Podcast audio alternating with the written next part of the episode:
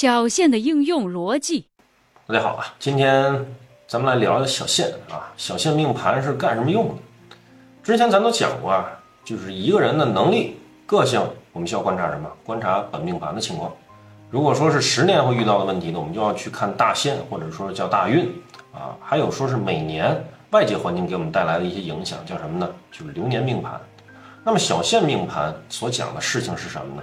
它就是每一年自己做的决定会容易造成哪方面的影响。哎，那么有同学说了啊，我不知道从哪里看我的小限命盘，或者说我使用的那个啊手机上的那个软件啊上面不显示小限啊，没关系。给大家呢讲一个定小限的方法啊，小限呢一律是男命顺行，女命呢就是逆行，一个是顺时针，一个逆时针啊，而且呢是不分什么阴男阳女或阳男阴女的啊。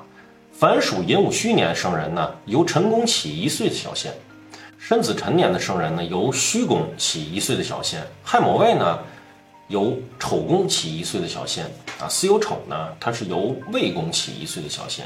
我们这里指的这个岁呢，就是指的是虚岁啊。小限呢，每十二年转完命盘的一周啊，又回到原来的宫位。所以呢，找到自己当下虚岁年龄所在的宫位呢，哎，以此呢当成自己的小限命宫就可以了。同样的，也可以整理出来一张啊，按顺序嘛，整理出来一张自己的小限命盘，并且呢，能看到自己的小限命盘是重叠了本命盘的哪个宫位啊？就是说，今年最会影响自己的，也就是那个宫位了。例如小限命宫呢重叠了，比如说本命的官禄宫啊，那官禄宫的运势呢就会影响到自己的那一年的小限的运势。就比如说，呃，武曲小限化忌啊，小限化忌，那么呢就应该是要注意自己在事业方面的一些行事做法啊，会影响到自己在当年的一些运势。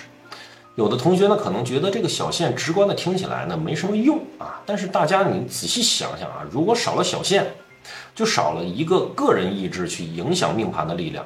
那这就让我们呢少了一个改写命数的机会。